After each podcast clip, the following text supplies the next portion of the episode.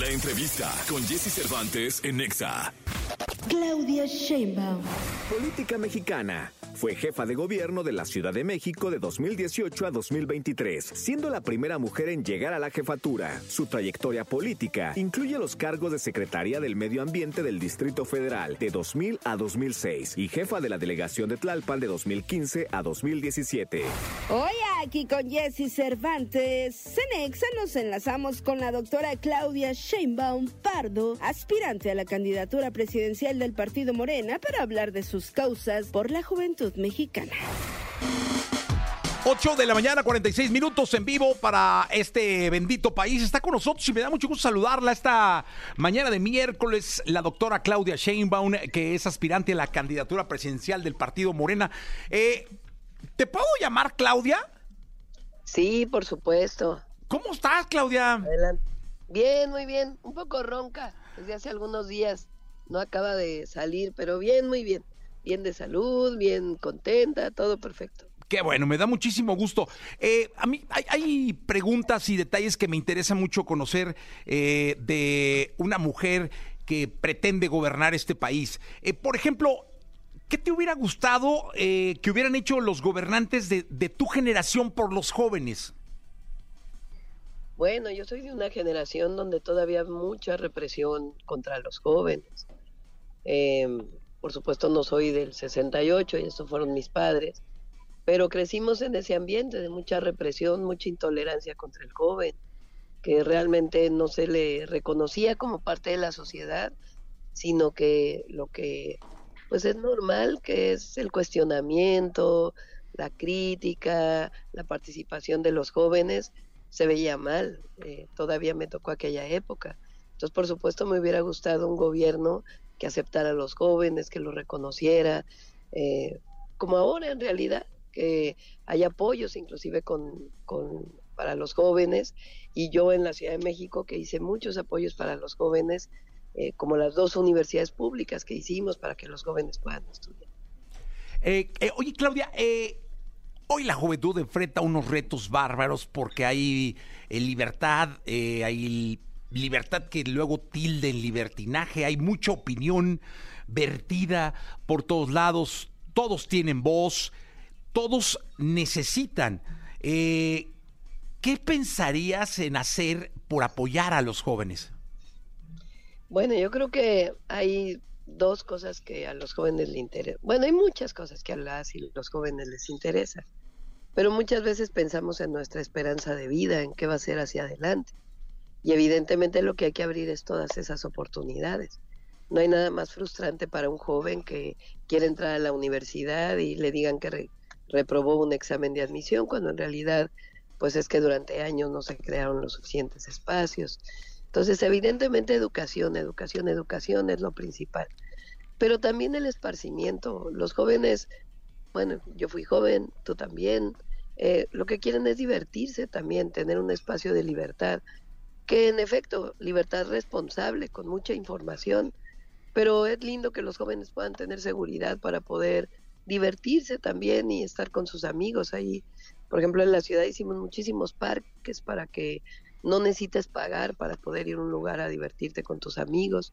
Yo creo que libertad, educación y sobre todo esperanza de vida, que tú sepas que eh, si vas a tener una vida en pareja o no, según lo que tú decidas, pues que siempre tengas una esperanza de vida en donde sepas que eh, pues vas a poder desarrollarte libremente y con las mínimas condiciones básicas. Yo creo que por eso luchamos todos. Oye, y hablando de esperanza de vida, aquí entra el tema de la seguridad. Eh, ¿Qué hay en el tema de seguridad para todos los jóvenes que después eh, normará nuestro país? Bueno, fíjate que como jefa de gobierno eh, hicimos o redujimos en 50% los delitos de alto impacto. Evidentemente hay que seguir trabajando y ahora el gobierno de la ciudad sigue trabajando, su secretario de seguridad, el jefe de gobierno, pero hicimos una estrategia que nos permitió disminuir estos delitos, que tiene que ver con atención a los jóvenes, con mejor policía, con mucha inteligencia y mucha investigación, que sin eso realmente difícilmente puede haber detenciones a delincuentes eh, mucha relación entre la Fiscalía General de Justicia y la policía, y también eh, mucha relación con el gobierno federal y muchas comisiones de seguridad ciudadana con la ciudadanía.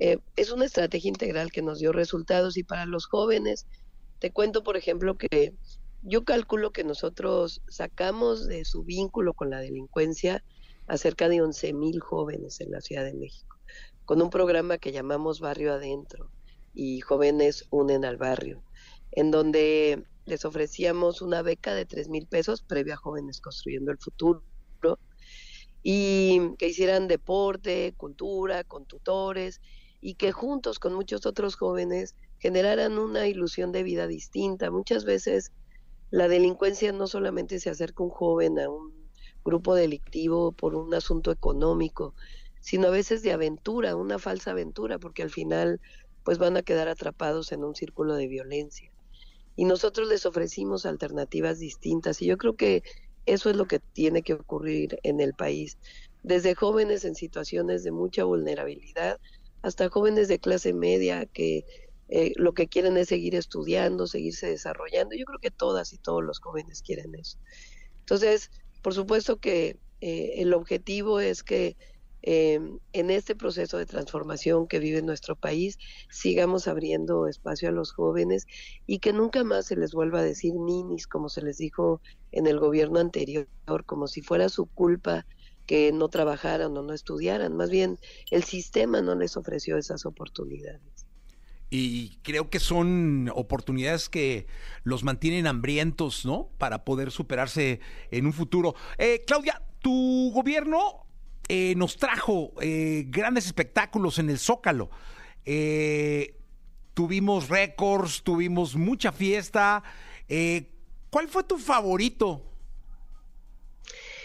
Bueno, pues, a ver, los dos que rompieron récords fueron Grupo Firme, el primero, y segundo, Los Fabulosos Cádiz.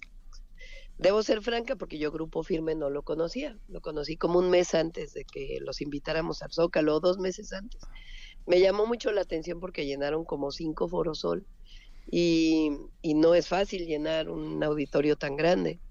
Entonces eh, los busqué, los llamé, les dije que vinieran a, la oficina, llegaron, se me hicieron jóvenes, la verdad muy eh, eh, alegres y además que quieren mucho a su país, que salieron desde abajo y ahí los invité al Zócalo y fue realmente un espectáculo increíble. Y después los fabulosos Cadillac, que yo los conozco de joven, y nunca me imaginé que iban a llenar el zócalo como lo llenaron, pero lo que pasa es que los fabulosos son para todas las edades, desde eh, los más rucos hasta los más jóvenes.